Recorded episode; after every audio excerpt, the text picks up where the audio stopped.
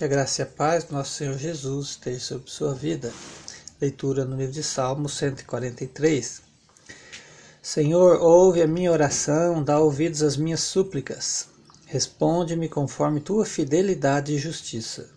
E não condenes o teu servo, porque ninguém é justo diante de ti.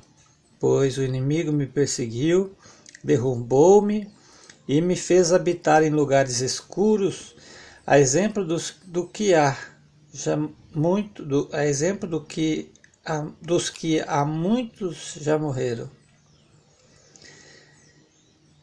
É, a gente se enrosca na leitura e a palavra de Deus nos chama atenção. Será que a gente não lê muito rápido as coisas? Veja só mais uma vez no versículo 3, né? No 142 também enroscamos aqui no versículo 3.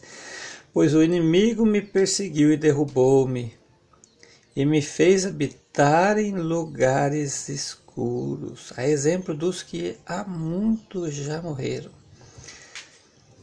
É uma crença aqui de Davi, né, que quem morre vive nas trevas, né?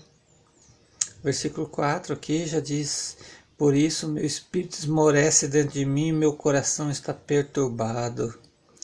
Né, uma depressão, né? Refugiado numa caverna, no escuro, com medo de sair, com armadilhas lá fora, inimigos o perseguindo, né? Literais, né? Inimigos do seu próprio povo, hein? Mas ele se refugiava em Deus.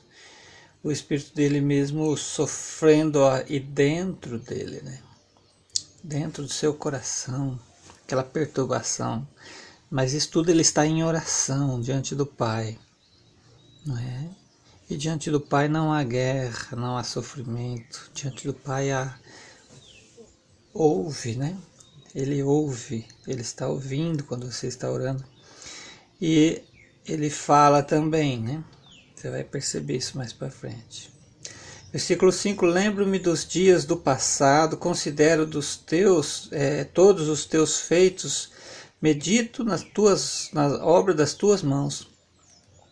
Estendo-te as minhas mãos, a minha alma, como terra sedenta, tem sede de ti.